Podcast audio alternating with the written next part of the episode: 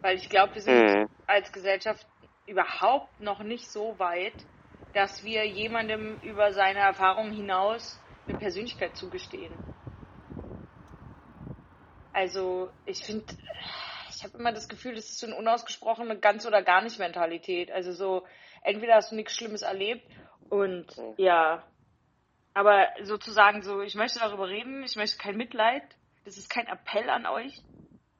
Ich genau. möchte danach nicht anders behandelt werden, weil ich bin deswegen kein Opfer. Also ich, dafür gibt es ja nicht mal eine Sprache. Geschweige denn einen Ort oder ein Versprechen.